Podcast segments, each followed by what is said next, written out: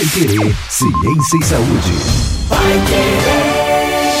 Olá, seja muito bem-vindo a você que nos acompanha nos nossos podcasts. Toda semana para querer ciência e saúde trazendo um tema novo para você. E é claro para você conhecer um pouco mais sobre algumas patologias, sobre, sobre ciência especificamente, né, e sobre a saúde com a doutora Luana Cosentini que está com a gente mais uma vez. E hoje nós vamos falar, doutora, da labirintite, né, essa doença tão comum aí numa série de fatores. E a gente vai começar a detalhar um pouco mais sobre a labirintite também, explicando primeiro, doutora, para começar já o que é especificamente a labirintite? A labirintite, ela é um termo impróprio, né, que é usado comumente para designar um problema que acontece é, é, lá na nossa orelha interna, numa estruturazinha chamada labirinto, que fica dentro da nossa orelha interna.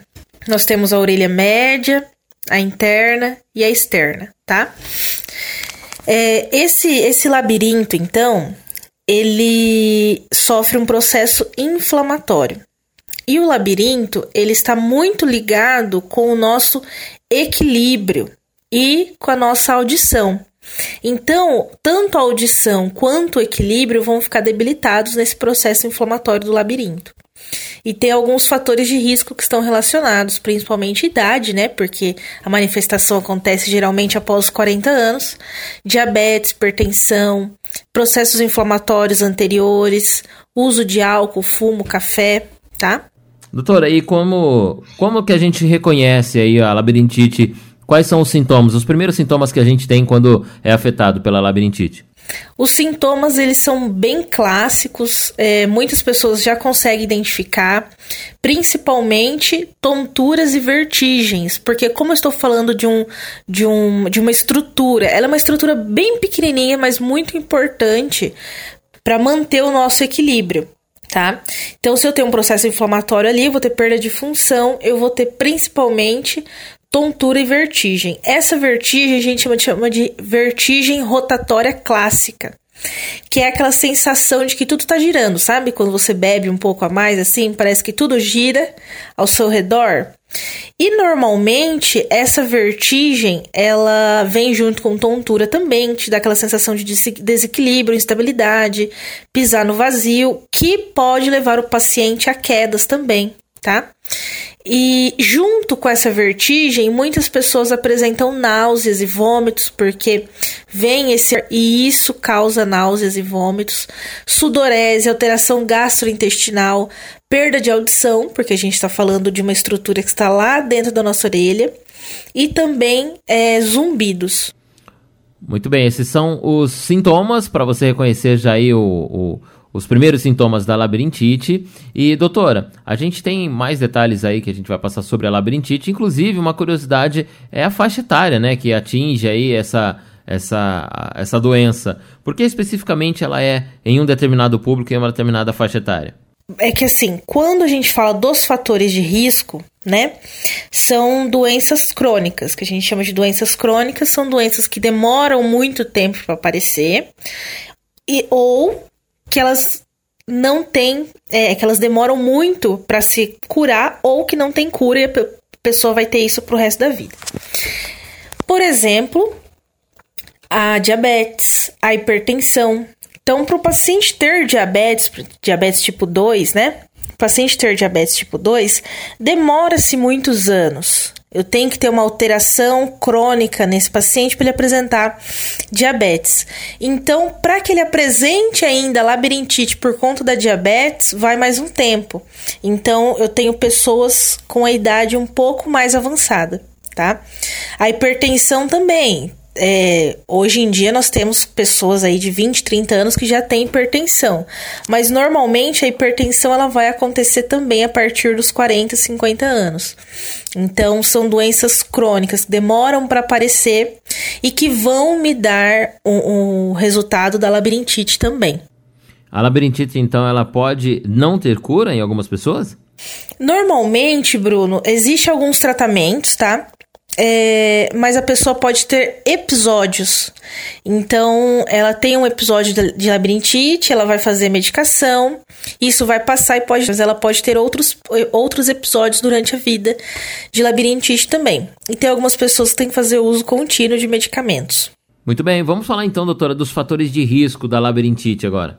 Os fatores de risco, então, como eu falei, Bruno, é a idade, então principalmente em pessoas acima de 40 anos, é, tanto a hipoglicemia quanto a hiper, né? Então, como a baixa glicose no sangue, quanto a alta glicose no sangue, que daí a gente tem a diabetes, hipertensão, processos inflamatórios anteriores, é, uso de álcool, de cigarro, café, alguns medicamentos, estresse, ansiedade.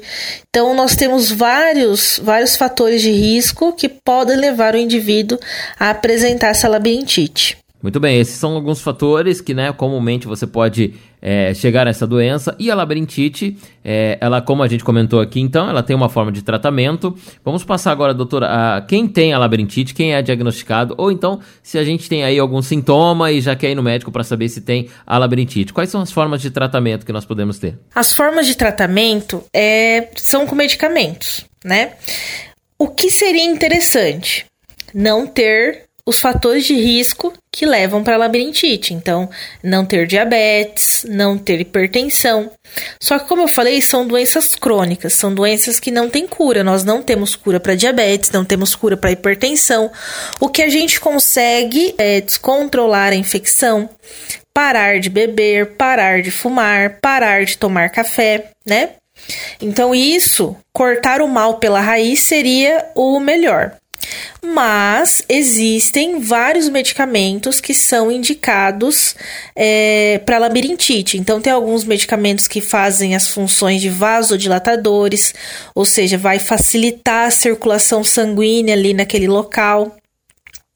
É, algumas, alguns medicamentos que agem diretamente lá nessa estrutura que chama labirinto. Alguns antidepressivos, anticonvulsivantes também podem ser utilizados dependendo da intensidade dessa labirintite e alguns medicamentos que vai atuar sobre os sintomas, né? Então, se eu tenho vertigem, que vai me causar náusea e vômitos, mal-estar, então administrar nesses pacientes é, medicamentos que vão suprimir essa náusea, vômito e esse mal-estar por conta da vertigem. Muito bem, estamos falando então sobre a labirintite. Doutora, normalmente quando a gente é, é, tem algum desses sintomas, ou então até em fraca intensidade, né, em baixa intensidade, tem algumas coisas que a gente pode fazer para evitar de chegar na labirintite, sendo que a gente ainda não foi diagnosticado? Tem, tem algumas recomendaçõezinhas, Bruno. Então, como a gente falou dos fatores de risco, é tentar driblar eles, né? Então, não ingerir álcool, se beber, fazer com moderação, né? Porque, igual eu falei para você, é uso crônico. Então, não vai ser uma vez que eu vou beber, ingerir álcool, que eu vou ter labirintite. Não vai ser um cigarro que eu vou fumar que vai me dar labirintite. É o uso crônico. Então, não fumar, controlar os níveis de colesterol, triglicérides e glicemia, porque a gente viu que tanto a alta quanto a baixa pode levar o paciente a ter labirintite. Optar por uma dieta saudável, tá?